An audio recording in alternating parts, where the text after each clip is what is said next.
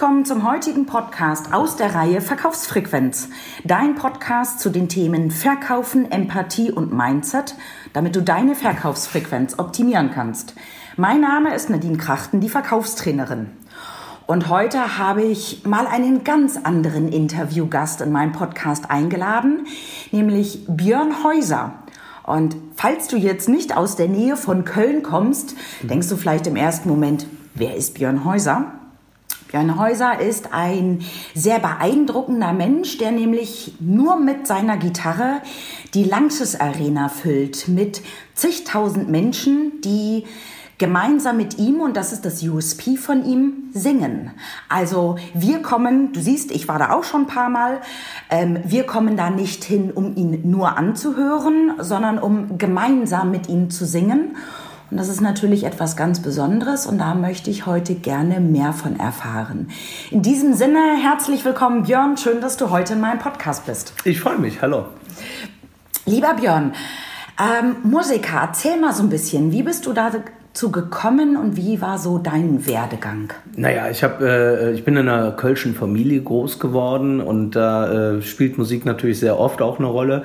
Äh, mein Vater hatte sich irgendwann, da war ich glaube ich sechs, sieben Jahre alt, hat er sich so eine Heimorgel gekauft von Bontempi und ähm, da hat er äh, zwar selbst nicht so wirklich drauf gespielt, aber der kleine Björn hat da immer drauf rumgehauen. Irgendwann haben meine Eltern gedacht, ach, das klingt gar nicht so schlecht. Das könnte also vielleicht sogar Musik sein, was er da rumklimpert. Und dann haben die mich in so eine Keyboard-Schule gesteckt, wo ich am Anfang gar nicht so unfassbar begeistert von war. Aber ähm, äh, irgendwie hat es sich dann doch so entwickelt, dass ich immer mehr Spaß hatte. Und dann kam es halt äh, so, dass ich äh, irgendwie äh, mir dann, äh, ich glaube, da war ich dann inzwischen zehn Jahre alt, auch eine Gitarre gewünscht gewünscht habe, weil ich das noch spannender fand als so Tasteninstrumente. Und so hat sich das alles parallel entwickelt. Da machen wir einen kleinen Sprung. Äh, als ich dann 13, 14 war, ich glaube mit 14, habe ich dann auch angefangen, Songs zu schreiben. Mhm. Das kam daher allerdings äh, ähm, aus der Not, habe ich dann eine Tugend gemacht. Das war nämlich äh, der Samstagabend vor Muttertag und ich hatte äh, kein Geschenk für meine Mutter. Und solche Feiertage waren immer wichtig bei uns in der Familie. Und äh, dann habe ich gedacht, hm, schreib ihr doch ein Lied. Ich hatte im Keller schon so einen kleinen Proberaum oder Studio mit, also mit viel Fantasie könnte man es auch als Studio bezeichnen, ähm, was damals so, äh, was es damals so gab, eine Bandmaschine und so, da war digitales Recording gab es in der Form noch gar nicht oder war da in den Kinderschuhen. Und äh, zumindest äh, ähm, was jetzt äh, Hobbymusiker angeht, äh, ähm, es gab es schon, aber es war für mich halt wirklich unerschwinglich. Und da habe ich dann so einen Song geschrieben und wie aus dem Nix sollte der äh, irgendwie Kölsch sein. Also es, äh, es, hat sich so ergeben, dass er einfach, äh, dass das aus Kölsch aus mir rausgeflossen ist und das war der Beginn meiner Songwriting-Tätigkeit.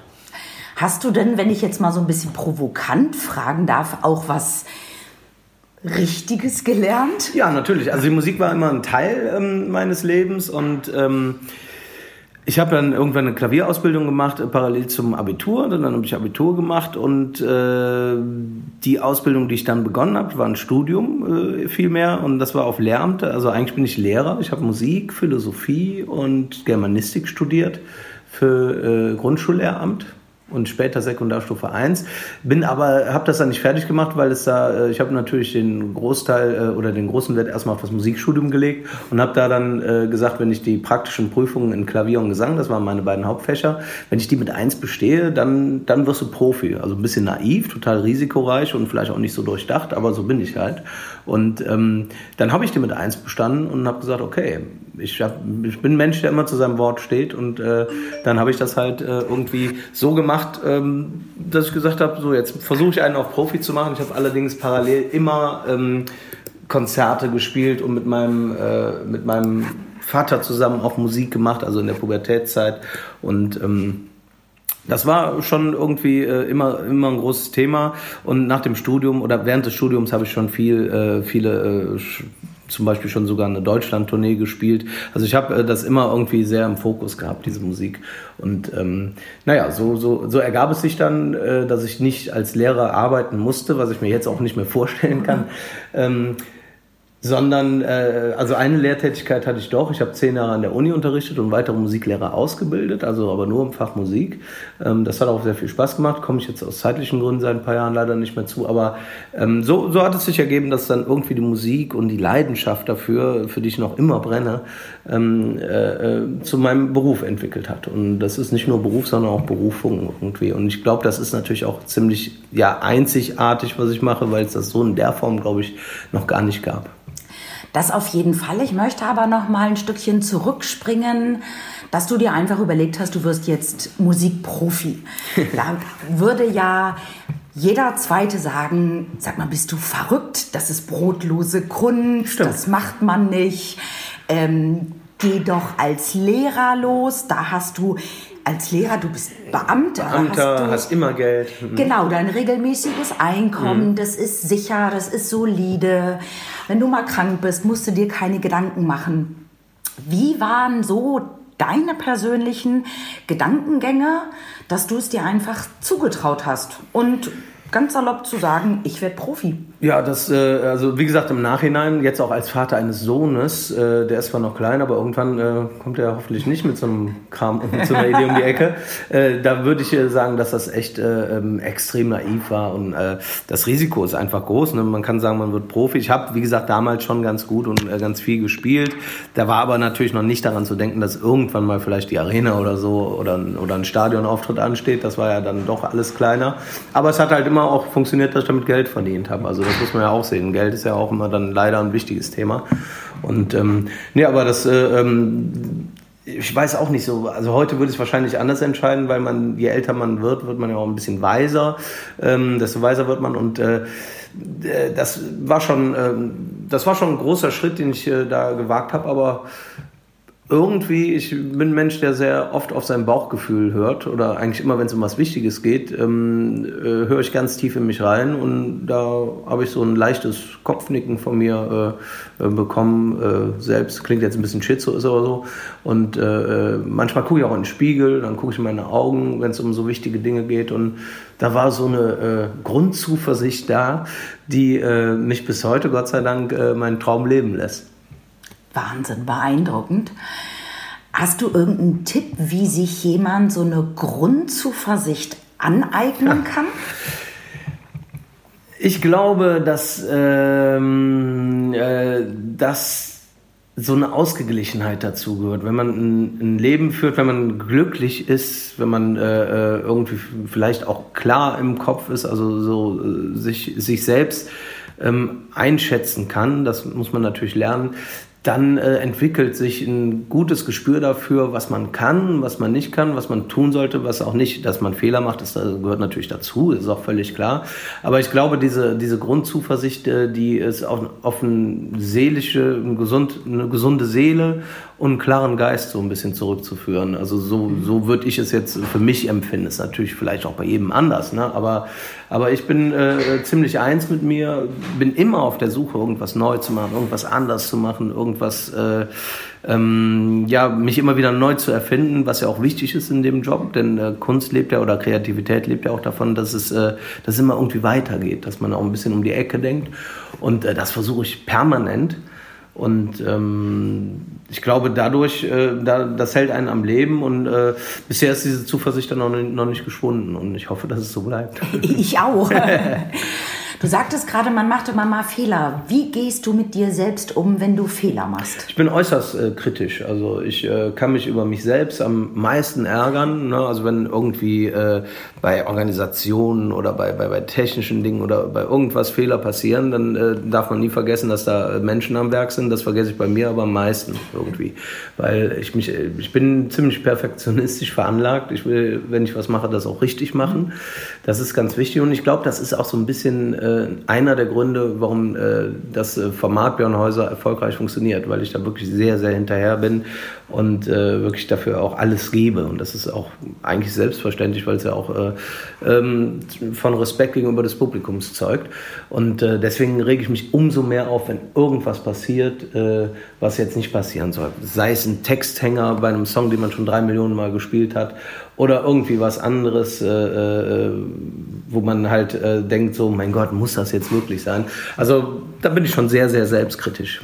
Also ich gestehe mir selbst die Fehler natürlich ein, suche auch immer, wenn irgendwas ist, äh, zuerst bei mir den Grund. Und wenn es den dann nicht gibt, bin ich natürlich froh, aber oft liegt er dann auch bei mir und dann ist es, äh, dann ist es so, dass man sich ärgert, aber auch daraus lernt und dann hoffentlich äh, diesen Fehler nicht nochmal macht. Definitiv, dafür sind ja ein Stück weit die Fehler auch da, dass man Eben. sie kein zweites Mal macht. Ne? Richtig.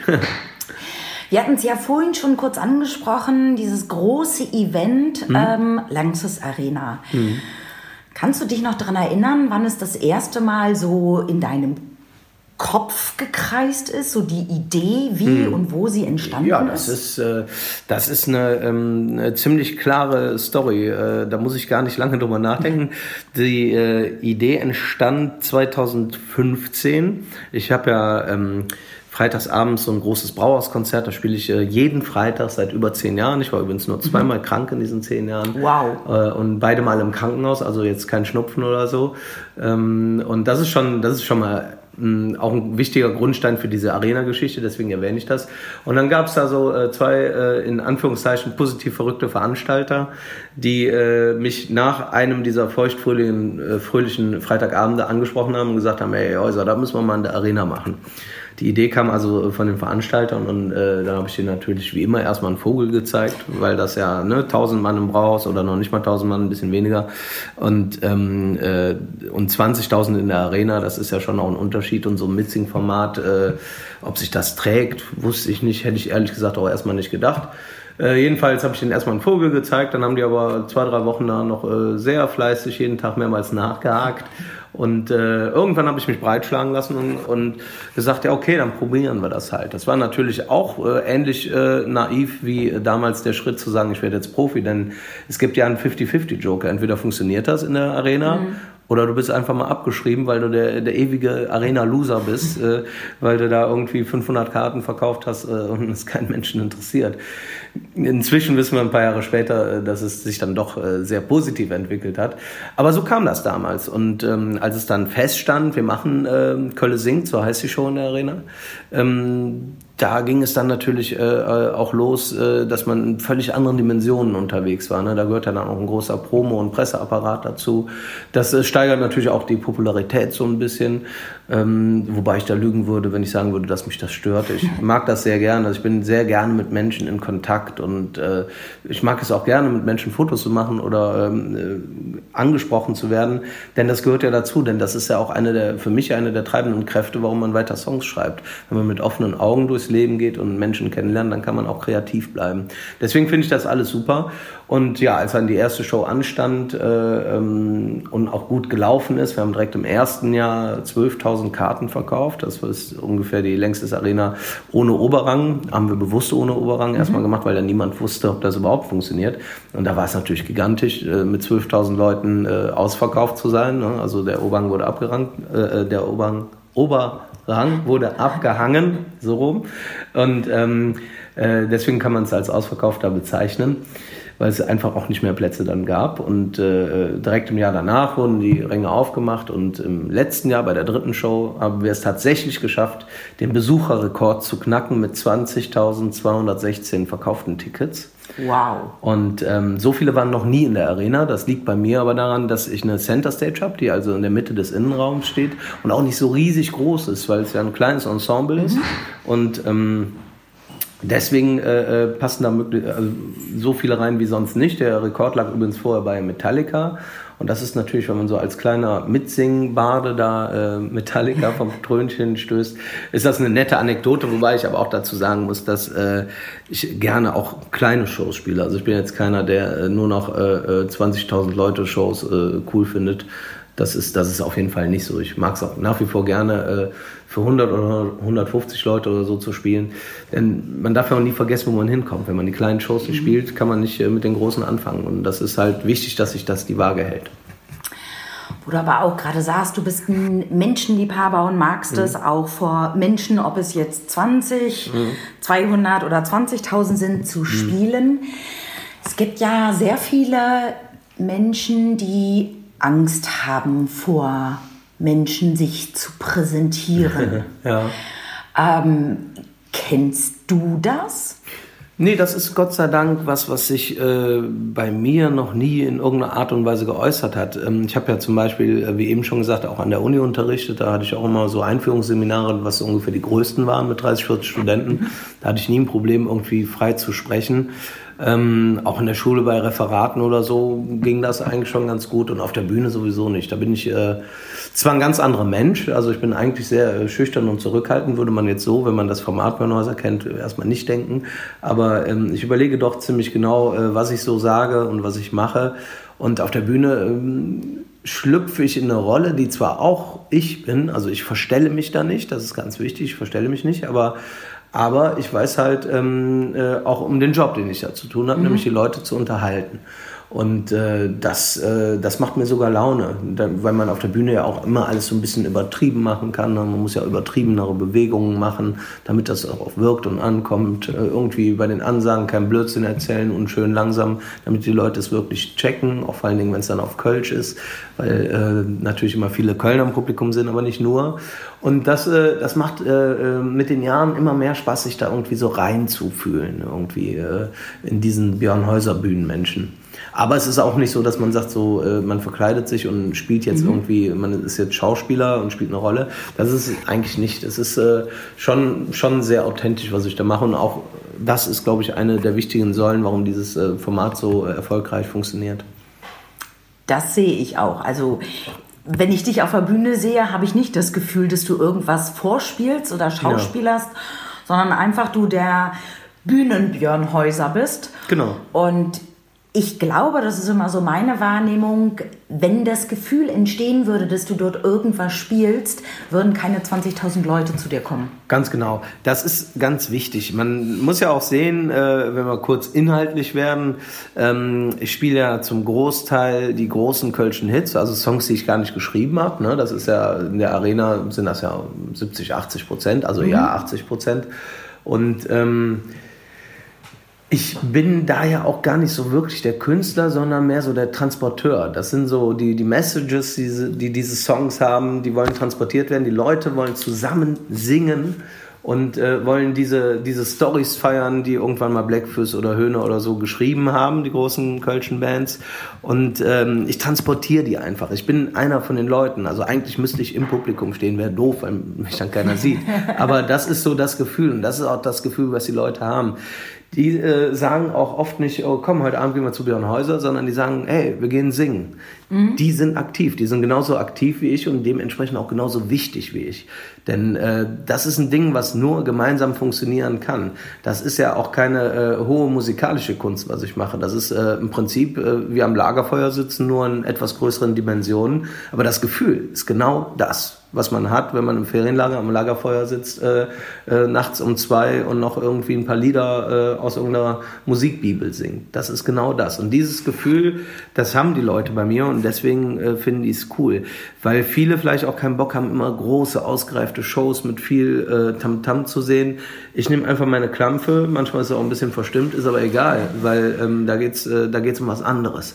Und, und dieses Gefühl, ähm, das ist das, was meine Shows ausmacht und äh, was auch das Format Björnhäuser cool macht. Und deswegen äh, ist es wohl auch so, dass es immer mehr Leute gibt, die das äh, eigentlich genauso probieren, es aber vielleicht am Ende dann doch nicht so rüberbringen können, wie ich es wohl offensichtlich kann. Das ehrt mich natürlich sehr.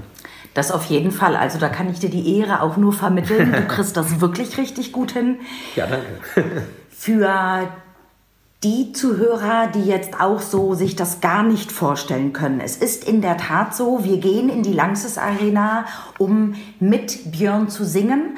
Genauso wie er es erzählt hat. Es ist das Gefühl, als ob du am Lagerfeuer sitzt, irgendjemand eine Gitarre mit dabei hat und du einfach einen schönen Abend hast und gemeinsam singst statt jetzt, du hast vorhin Metallica angesprochen, genau. zu einem Konzert zu gehen und Metallica zu hören. Und anzuschauen, ja. Genau, gehen wir zu dir, um mit dir zu singen, was total beeindruckend ist. Also ich kann es jedem nur empfehlen, sich das mal anzugucken. Ja, es ist halt eine aktive Entscheidung, ja. weil die Leute auch wirklich aktiv mitmachen.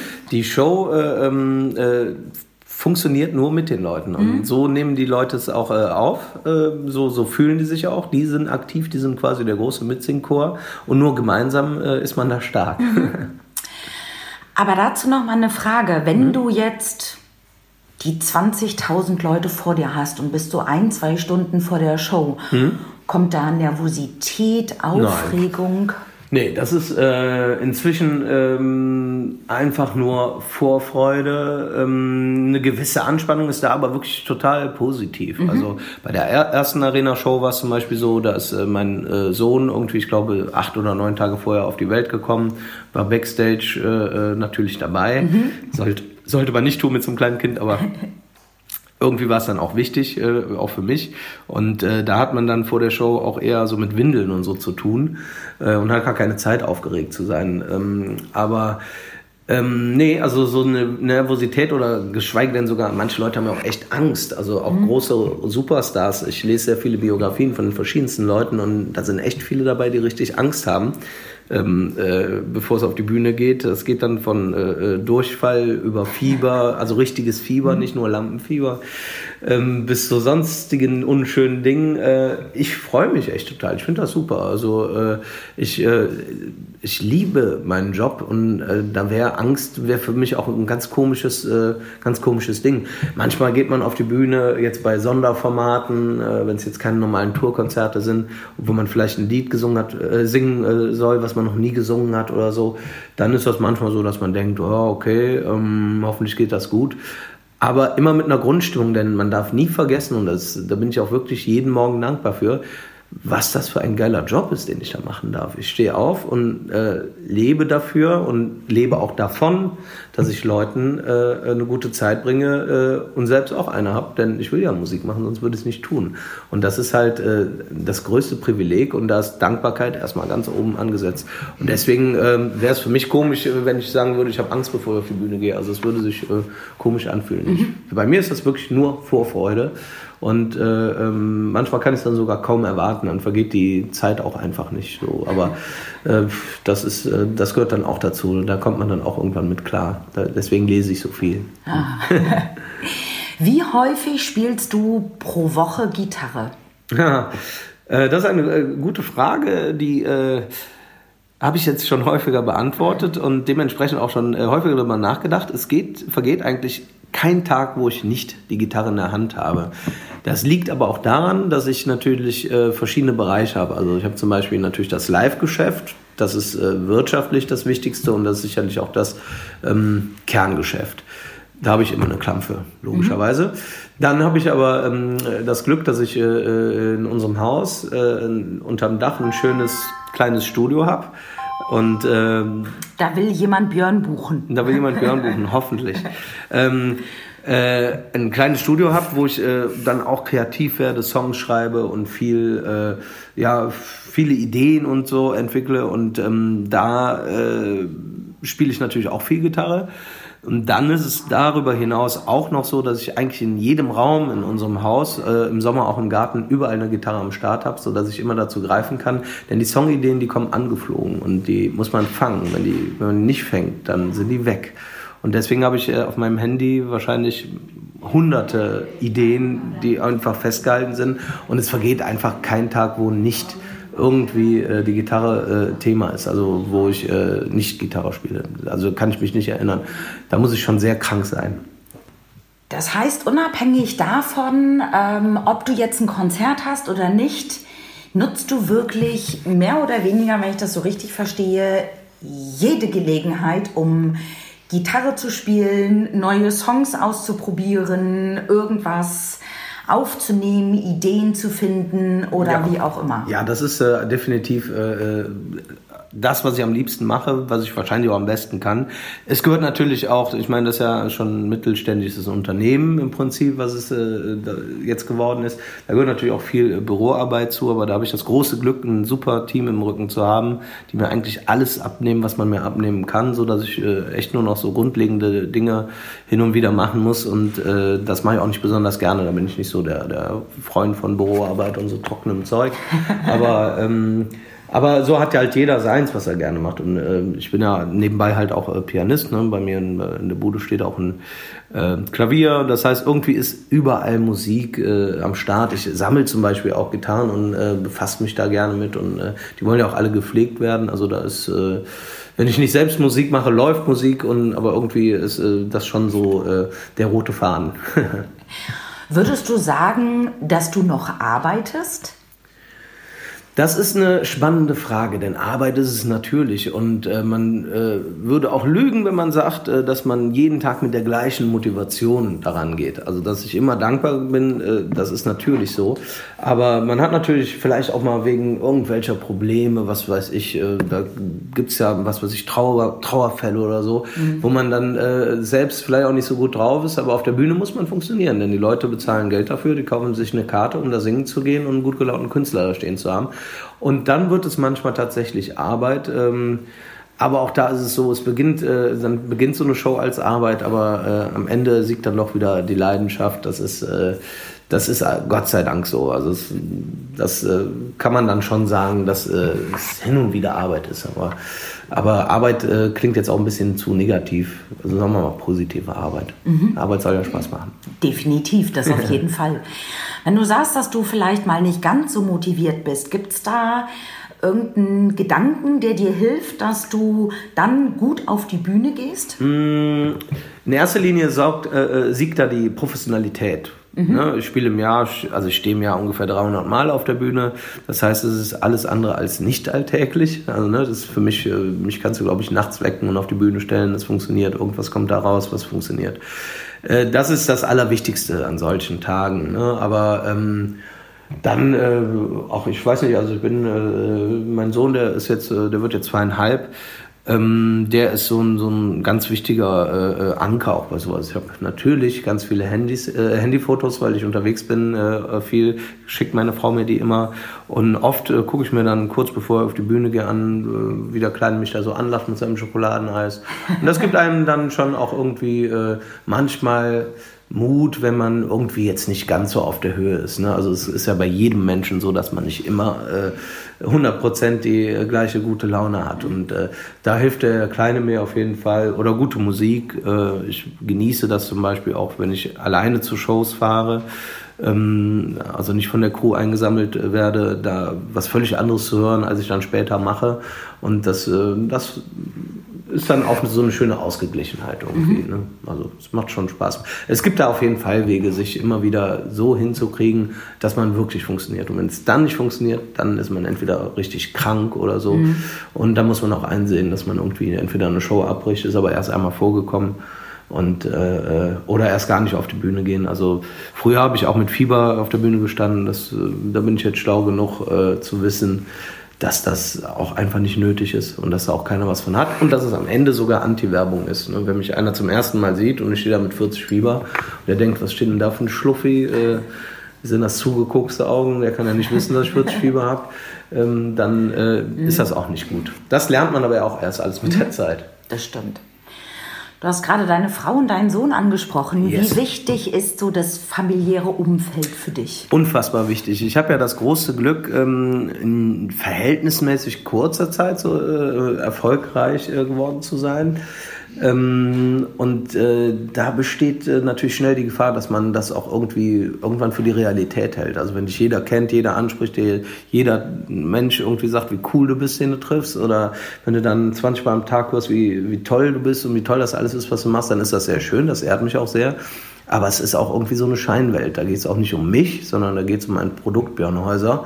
Und wenn man das, äh, wenn man das zu seiner Realität werden lässt, dann kann man, glaube ich, abheben, verliert die Bodenhaftung und dann wird es, glaube ich, echt schwierig, weil man nämlich irgendwann auf jeden Fall merkt, dass es nicht die Realität ist.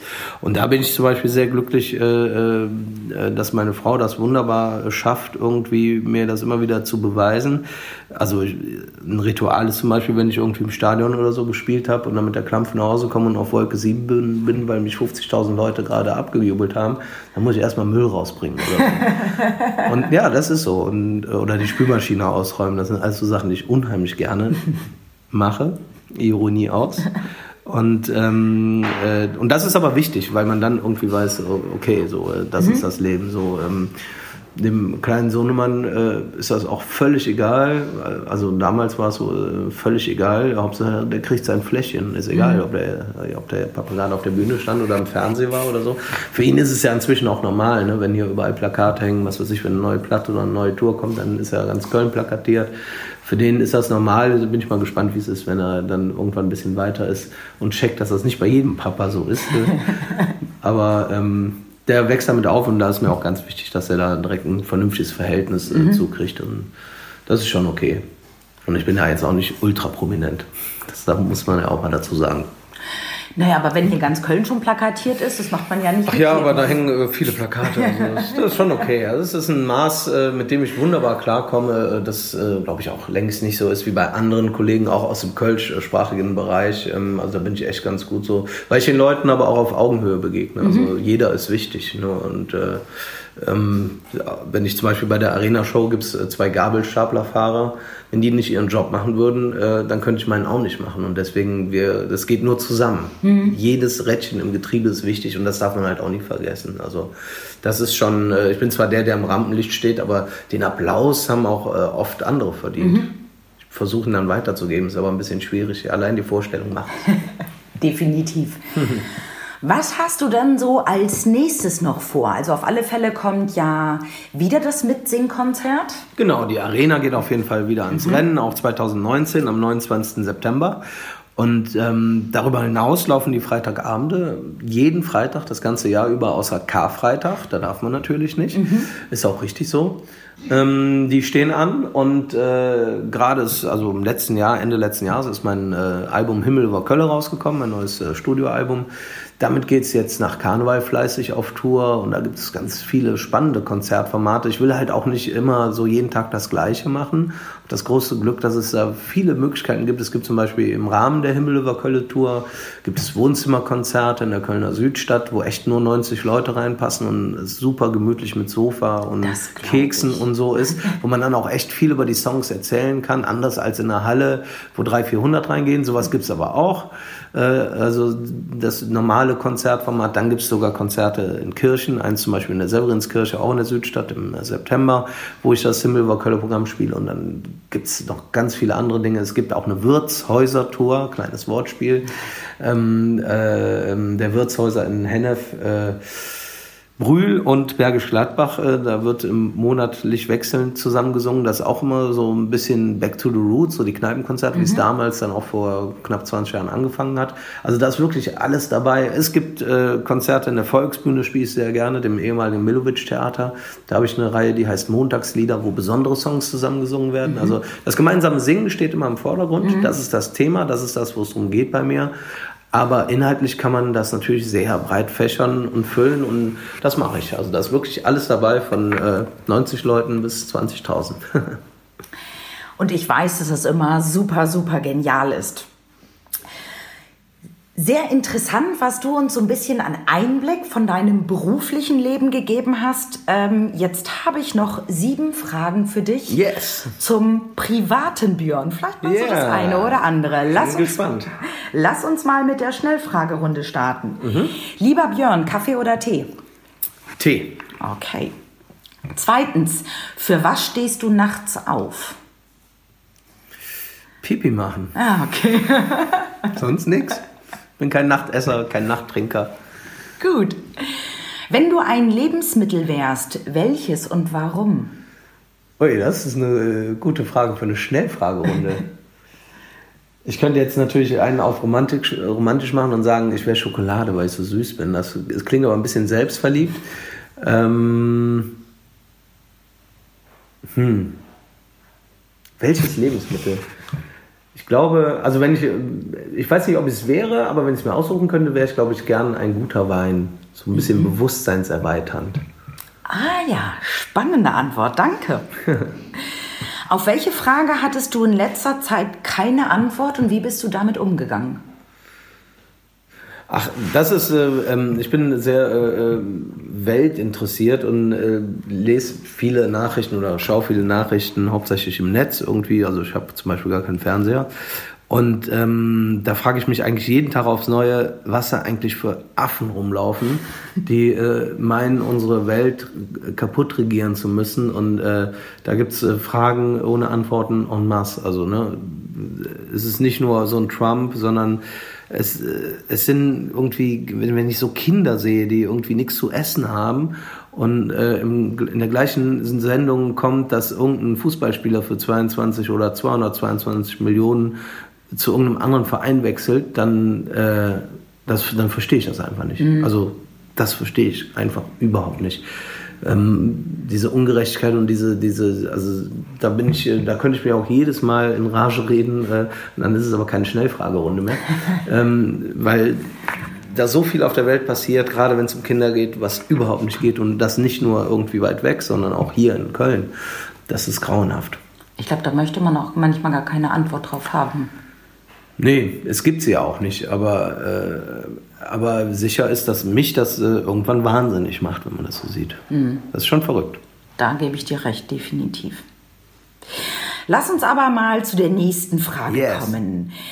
Welche drei Wünsche würdest du dir gerne erfüllen, wenn eine Fee kommen würde? Wenn eine Fee kommen würde, kommt auch an, wie kompetent diese Fee wäre. Extrem kompetent. Extrem kompetent, dann würde ich erstmal natürlich allen Menschen, die mir was bedeuten, Gesundheit wünschen, weil alles andere eigentlich egal ist. Mhm. Ähm, das wäre erstmal das Wichtige. Äh, dann hätte ich äh, ungern nochmal irgendwelche Umweltkatastrophen. Mhm. Und ich würde gerne ein Album in Nashville aufnehmen. Wieso Nashville?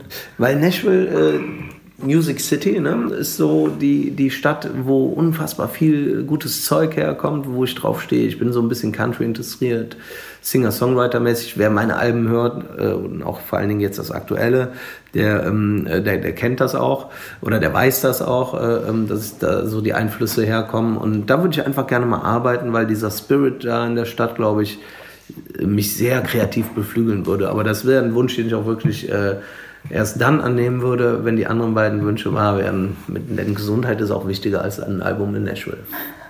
Dankeschön. Auf was kannst du überhaupt nicht verzichten? Musik. Hätte mich jetzt auch gewundert, wenn irgendwas anderes kommt bei dir, Björn. Musik. Und die letzte Frage, ich vermute, ich weiß schon die Antwort, ich stelle die Frage mhm. aber trotzdem. Welches war dein Lieblingsschulfach? Ja, das äh, kannst du dir vorstellen, dass es nicht Sport war. ähm, Im Gegenteil. Nein, das war natürlich äh, auch Musik, aber sehr nah dran war auf jeden Fall auch Deutsch, weil ich mich auch immer für Sprache interessiert habe. Und das hört man ja auch bei meinen Texten, die sind ja äh, oft auch ein bisschen tiefer gehend irgendwie. Mhm. Und ähm, oft sind da ja auch philosophische Ansätze. Deswegen ist das gar nicht so äh, unbedingt Musik.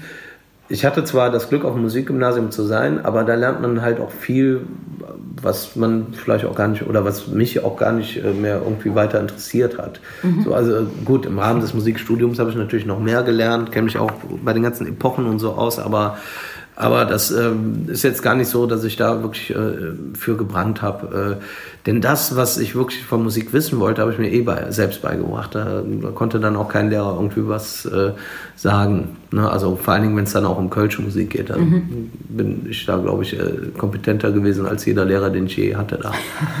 Aber ohne das Böse zu meinen, mhm. denn äh, woher sollen die Leute das auch wissen? Äh, da geht es ja um ein umfassenderes Wissen. Mein Wissen ist da eher sehr klein, spezifisch, aber dann auch wirklich 100 Prozent. Das ist auch das, was mich bisher am weitesten gebracht hat. Das auf jeden Fall. Björn, ich sage ganz, ganz lieben Dank für das Interview. Sehr gerne. Und wenn du mehr über Björn wissen willst oder dir ein Ticket für einer seiner Mitsingkonzerte sichern möchtest, dann guck in den Show Notes. Dort findest du alle Kontaktdaten zu Björn. Yes. Und selbst, yes, genau. Yes. und selbstverständlich findest du auch in den Show Notes meine Kontaktdaten, mein Link zu meinen Tickets. Ich stehe ja auch auf der Bühne oder auch ähm, die neue Webseite zum kostenfreien Webinar. Ich freue mich, wenn du dich in den Show Notes umschaust. In diesem Sinne, lass es krachen, deine Nadine Krachten.